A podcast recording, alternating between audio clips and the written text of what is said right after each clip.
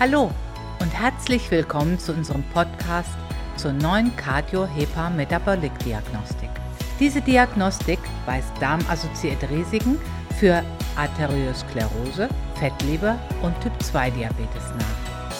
Frau Dr. Kerstin Rusch erklärt den Nutzen für ihre Patientinnen und Patienten. Mein Name ist Kerstin Rusch. Ich leite das Institut für Mikroökologie seit über 30 Jahren und bin hausärztlich tätig in einer Praxis, die zum Institut gehört. Gegründet wurde unser Institut im Jahre 1954 von meinem Schwiegervater Hans-Peter Rusch.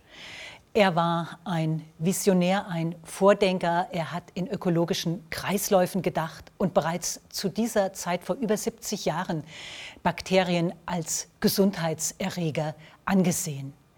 Die Wissenschaft hat sich erst ab dem Jahre etwa 2000 mit Mikroben und ihren gesundheitsfördernden Eigenschaften beschäftigt. Und das führte dann dazu, dass in den Folgejahren das Wissen um Bakterien als Freunde, als Gesundheitserreger einer immer breiteren Öffentlichkeit zugänglich wurde. Ich möchte Ihnen heute unsere neueste Diagnostik vorstellen. Wir beschäftigen uns seit über 70 Jahren mit den gesundheitsfördernden Eigenschaften von Bakterien und wir haben das Ziel, Wissenschaft praxistauglich zu machen. Das heißt, neue Erkenntnisse in topaktuelle Diagnostik, die Patienten hilft, zu überführen. Nicht nur Viren lösen Epidemien aus. Auch ein falscher Lebensstil kann das tun. Wir Hallo erleben und in den letzten Jahren Podcast eine zur Adipositas neuen Cardio-Hepa-Metabolic In den westlichen. Industrienationen sind Diese 20 Diagnostik Prozent der darmassoziierte Bevölkerung davon betroffen. für 8 Arteriosklerose, Prozent leiden Fettleber unter Diabetes mellitus 2 Typ Diabetes 2 auf. und jährlich kommen Frau Dr. 500.000 Kerstin Rusch Menschen dazu. Die Tendenz ist steigend. Woran liegt das? Wie gesagt, es ist eine, ein falscher Lebensstil. Es ist allen voran falsche Ernährung, einfach ausgedrückt zu viel Fett, zu viel Eiweiß, genauer gesagt, zu viel gesättigte Fettsäuren aus tierischen Lebensmitteln, zu viel äh, leicht verwertbare Kohlenhydrate, das Ganze gepaart mit Bewegungsmangel, führt schlussendlich dazu, dass Stoffwechselerkrankungen und Atherosklerose die häufigste Todesursache in Wohlstandsgesellschaften sind, auch bei uns in Deutschland führt auch dazu, dass die Fettleber die häufigste Lebererkrankung ist. Und das alles hat mit einer hohen Sterblichkeit zu tun. Und das alles muss nicht sein. Das Bindeglied, das diese Zusammenhänge erklärt und das immer noch nicht genug beachtet wird, ist die Darmmikrobiota. Die Darmmikrobiota greift über ihre bakteriellen Stoffwechselprodukte ganz tief in den menschlichen Stoffwechsel ein. Und eine Dysbiose, eine Fehlbesiedlung der Darmmikrobiota, führt zu einer Veränderung dieser Stoffwechselmetabolite und hat letztlich zur Folge die bekannten Stoffwechselerkrankungen Atherosklerose, Fettleber und eben Diabetes mellitus Typ 2. Wir bezeichnen die Darmmikrobiota heute sogar als ein eigenes endokrines Organ. Die Cardiohepa-Metabolic-Diagnostik, kurz CHM, erfasst Veränderungen der Mikrobiota und ihrer Stoffwechselprodukte, und zwar in ganz frühen äh, Phasen, in ganz frühen Stadien, bevor Symptome überhaupt entstanden sind. Die Indikationen für den Cardiohepa-Metabolic-Check sind Übergewicht, Adipositas, Prädiabetes, metabolisches Syndrom, eine erhöhte Intima Media Dicke beim Dopplern und alle Erkrankungen und Störungen der Leber, die Fettleber, wie auch erhöhte Leberwerte.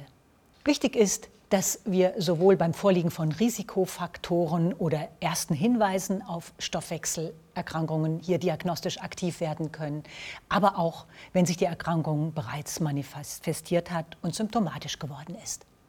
Der CHM ist eine Erweiterung des Kyberbiom und neben den neuen bakteriellen und metabolischen Parametern, die ich im Einzelnen auch gleich für Sie erläutern werde, fließen funktionelle Gruppen des Kyberbiom in die Risikoanalyse ein. CHM, das C steht für die Erfassung des kardiologischen Risikos Und da kommt als Schlüsselsubstanz Trimethylamin, kurz TMA, ins Spiel.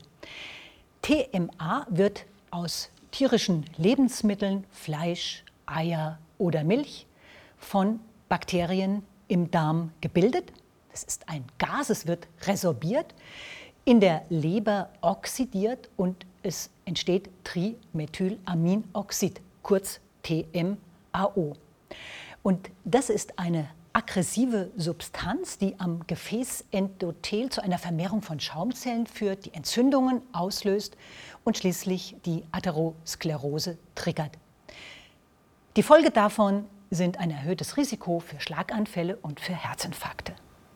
CHM, das H steht für hepatologische Störungen und hier kommen zwei Parameter ins Spiel. Einmal ein neues Bakterium, Bilophila vatsworthia, und zum anderen die Hepatotoxine. Bilophila ist ein Darmbakterium, das sich vermehrt, wenn der Anteil gesättigter Fettsäure in der Ernährung zu hoch ist. Und in der Folge kommt es dann zu Entzündungen im Darm und in der Folge davon zum Auftreten einer Fettleber mit allen Risiken. Der zweite Parameter sind die Hepatotoxine. Wir können diese nicht direkt messen im Stuhl, beziehungsweise könnten das nur sehr aufwendig tun, aber wir haben hier einen Surrogatmarker, der leicht messbar ist, und das sind die Isofettsäuren. Diese Isofettsäuren werden im gleichen Stoffwechselvorgang gebildet wie die Hepatotoxine Phenol, Indol und Skatol oder Ammoniak, um nur einige zu nennen. Diese gelangen in die Leber, wirken hepatotoxisch, weil sie auf Dauer die Entgiftungskapazität der Leber beanspruchen und resultieren aus einer proteinreichen Ernährung. CHM, wir kommen zum M, Metabolic. Und hier kommen zwei Stoffwechselmetaboliten ins Spiel als Triggerfaktoren, nämlich die verzweigkettigen Aminosäuren, kurz BCAA, und die kurzkettigen Fettsäuren. Gebildet werden verzweigkettige Aminosäuren von einem neuen Bakterium, nämlich Prevotella copri. Gelangen diese verzweigkettigen Aminosäuren ins Blut, aktivieren sie den sogenannten mTOR-Komplex. Und das ist etwas ganz Spannendes. Es handelt sich hier nämlich um ein Sensorsystem für die Nährstoffversorgung. Wird der mTOR-Komplex angeschaltet, führt es dazu, dass der Glucose- und Fettstoffwechsel gestört wird. Es wird nämlich vermehrt Fett statt Glucose in die Zelle eingeschleust. Die Folge sind eine Hyperglykämie, gleichzeitig eine Befüllung der Adipozyten. Das heißt, wir haben es hier wieder mit Störungen des Fettstoffwechsels und des Glukosestoffwechsels zu tun. Der zweite Metabolit, der hier eine krankheitsauslösende Wirkung hat, sind die kurzkettigen Fettsäuren. Hier vor allem Essigsäure und Propionsäure. Vereinfacht ausgedrückt, Essigsäure ist schlecht, Propionsäure ist gut. Essigsäure steigert das Hungergefühl und fördert die Insulinresistenz und gleichzeitig wird die Liponeogenese befördert. Propionsäure führt zu einem vermehrten Sättigungsgefühl und dazu, dass die Insulinsensitivität verbessert wird. Ziel ist es also, Essigsäure herunter und Propionsäure hochzufahren. LPS und Buttersäure sind Faktoren, die alle drei Risiken CH M-Cardiohepametabolic triggern und befeuern. LPS sind Lipopolysaccharide, Antigene auf der Zelloberfläche gramnegativer Bakterien und Buttersäure wird bakteriell im Darm gebildet. Gelangen Lipopolysaccharide über ein Leaky Gut ins Körperinnere, beginnt das Problem. Ein Leaky Gut wiederum hängt ab von der Buttersäurekonzentration. Buttersäure ist ja eine unbedingt gute Substanz im Darm. Kommt es aber durch einen Mangel an Buttersäure zum Leaky Gut und gelangen Lipopolysaccharide ins Blut, kommen sie über das Pfortadersystem in die Leber und sollen dort unschädlich gemacht werden. Die Folge ist eine Belastung der Leber, ist ein Hochfahren proinflammatorischer Enzyme. Wir nennen dieses Übertreten von LPS in das Blut metabolische Endotoxinämie und die Folge ist das Problem der Silent Inflammation. Über die Freisetzung proinflammatorischer Enzyme und Zytokine in der Leber kommt es zu einer ständigen unterschwelligen Entzündungssituation, eben der Silent Inflammation. So kommt es durch einen Übertritt von LPS aus dem Darm bei gleichzeitig bestehendem Buttersäuremangel letztlich zu dem Problem der Atherosklerose, der Fettleber, was ohne das Zwischenstadium der Leberzirrhose in einem Leberkarzinom münden kann. Interessant sind im Zusammenhang mit LPS Mausstudien, die gemacht wurden. Und zwar hat man gesunden Mäusen über vier Wochen LPS infundiert und hat dann gesehen, dass nach diesen vier Wochen die Menge an Körperfett in der gleichen Weise zunimmt wie über eine vierwöchige fettreiche Ernährung. Das finde ich sehr eindrucksvoll, wie hier direkt die Zusammenhänge zwischen LPS und Übergewicht und Fettleber demonstriert wurden. Auf dieser Abbildung sehen Sie das Befundergebnis des Cardiohepa-Metabolic und im Einzelnen nochmal die unterschiedlichen Parameter, aus, diese, aus denen sich das Diagnostikprofil zusammensetzt. Das sind nämlich die Essigsäure, Sie erinnern sich, schlecht, Propionsäure gut, Buttersäure unbedingt gut gegen Leaky Gut und die Isofettsäuren als Surrogatmarker für die Hepatotoxine. Weiter geht es mit Prevotella. Das ist das Bakterium, das die verzweigkettigen Aminosäuren bildet, mit LPS, die metabolische Endotoxinämie und Silent Inflammation auslösen können. Bilophila vatzwortia, das Bakterium, das zu Entzündungen im Darm und Fettleber führt. Und schließlich die TMA-bildenden Bakterien im Darm. TMA-O war die Atherosklerose fördernde Substanz von bestimmten Bakterien gebildet. Rechts im Bild sehen Sie jetzt die Risikoanalyse. Aus den funktionellen Bakteriengruppen aus CHM und Kyberbiom und natürlich aus den bakteriellen Stoffwechselmetaboliten werden dann die unterschiedlichen Risiken ausgewiesen, das kardiologische Risiko, das hepatologische Risiko und schließlich das metabolische Risiko.